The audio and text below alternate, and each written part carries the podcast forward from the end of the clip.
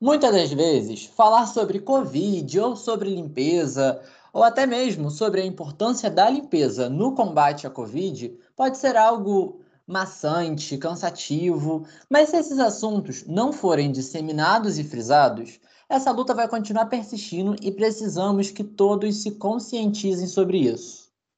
Da mesma forma que esse vírus se disseminou pelo mundo, precisamos disseminar meios de contê-lo.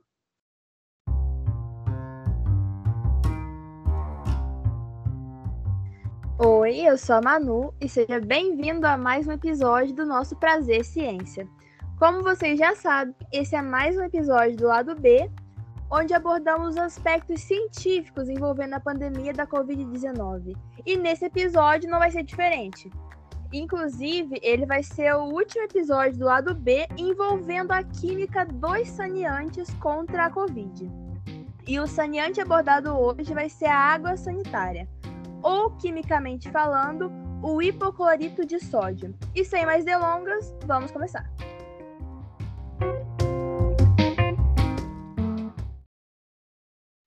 Bora, bora, Manu. Mas peraí, antes de darmos início nessa ação virucida, vamos fazer uma breve revisão sobre o que é o hipoclorito de sódio. O hipoclorito de sódio é uma substância é muito utilizada como desinfetante para superfícies, mas que também pode ser utilizada para purificar a água para o uso e para o consumo humano. O hipoclorito de sódio é conhecido popularmente como água sanitária, lixívia ou cândida, que é vendida em solução de até 2,5% de hipoclorito de sódio. E quimicamente falando, Pedro, ele se trata de um composto químico de fórmula NaClO, que é o sódio, cloro e oxigênio, e ele é encontrado normalmente na sua forma líquida, com uma coloração levemente meio amarela, verde, amarelo esverdeado. E ele tem um cheiro forte característico que arde o olho. Bom, pelo menos o meu olho arde bastante, né? É, ele é solúvel em água, não é inflamável, é fotossensível, ou seja, ele se decompõe quando em contato direto com a luz, ele é corrosivo a metais, quando em concentrações altas, é de fácil oxidação e decomposição e não deixa resíduos tóxicos. E apresenta nas concentrações de uso uma relativa é, uma baixa toxicidade para humanos. Entretanto, mesmo nessas baixas concentrações, ele pode ocasionar em queimaduras no sistema digestório e irritação nas membranas da mucosa. Então, tem que tomar cuidado. Exatamente, Manu. E com essa pandemia, uma pauta que se tornou preocupante é a contaminação de roupas e superfícies pelo Covid-19, levando assim é, o produto químico que vamos abordar nesse episódio, a água sanitária.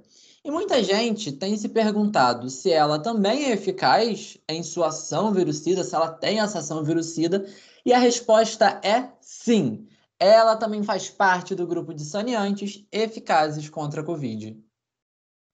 E a água sanitária é um produto que vem sendo utilizado ao longo dos anos em ambientes contaminados por diversos tipos de vírus. Entre eles, a gente pode destacar o temido HIV, que é o causador da AIDS, que é um dos mais perigosos e nocivos conhecidos até hoje. E a recomendação da Organização Mundial da Saúde é que, primeiramente, devemos usar a solução de água e sabão para a limpeza dos ambientes. E depois dessa limpeza, para ter uma desinfecção completa, a Anvisa ela determina que se deve utilizar a solução diluída de água sanitária. Mas ainda assim, mano, fica uma grande dúvida. Qual é a solução ideal de água sanitária? E vamos preparar isso em, em casa, usando a água sanitária comercial mesmo? Bom, se a gente tivesse em um laboratório faríamos diversos cálculos para ter uma mistura mais precisa. Mas aqui no nosso podcast, a gente tem o objetivo de tornar a ciência mais acessível a todos. Então, o que fazer?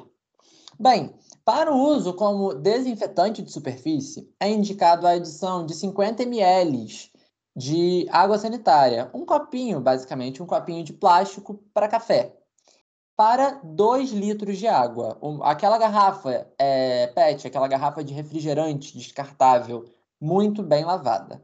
Na falta do copinho, você pode utilizar 3 colheres de sopa ou até mesmo 5 colheres de sobremesa cheias de água sanitária, mas para a mesma medida de água, 2 litros.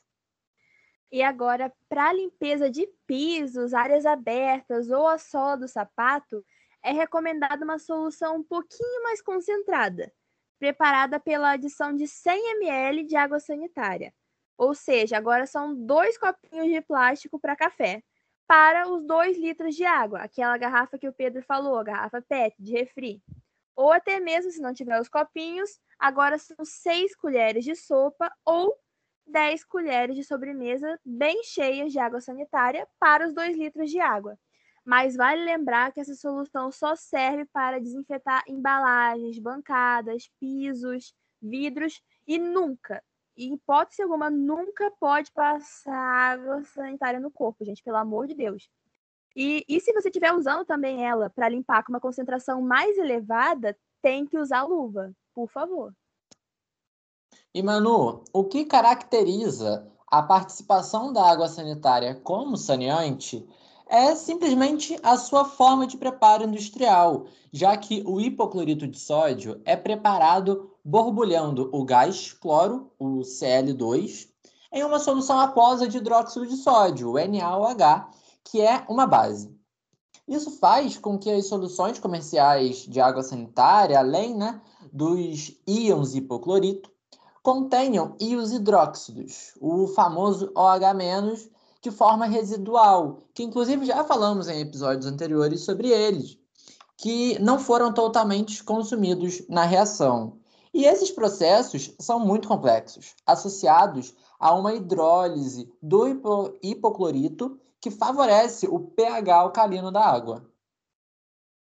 E vale destacar né, que os íons hidróxido eles podem se envolver em reações de saponificação de ácidos graxos e de neutralização de grupos ácidos.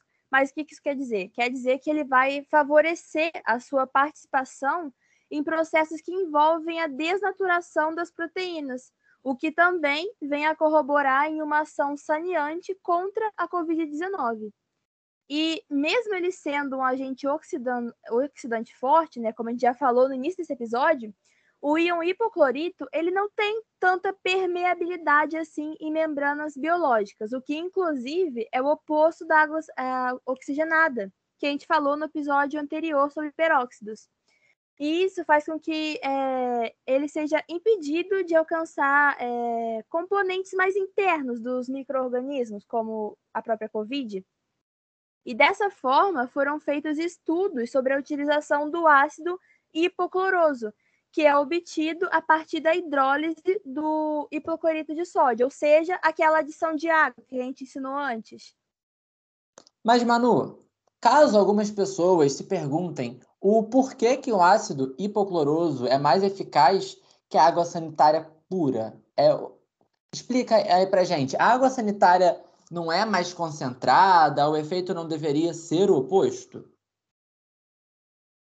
Então, Pedro, como eu falei, né, a água sanitária pura, ela não consegue permear muito bem a membrana viral, ou seja, ela não consegue entrar facilmente nessa membrana.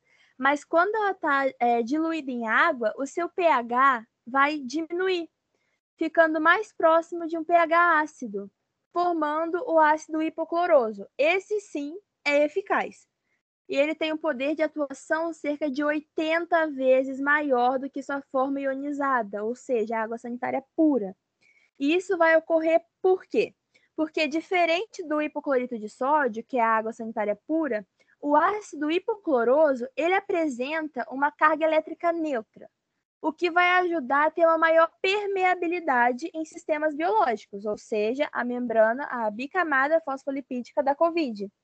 E dando continuidade né, nessa atuação, quando ele consegue entrar nessa bicamada fosfolipídica da COVID, ele consegue oxidar a estrutura viral, causando lesões fisiológicas, desnaturando as proteínas e levando à destruição do coronavírus. É o mesmo processo que, que os outros saneantes fazem, só que com mecanismos diferentes.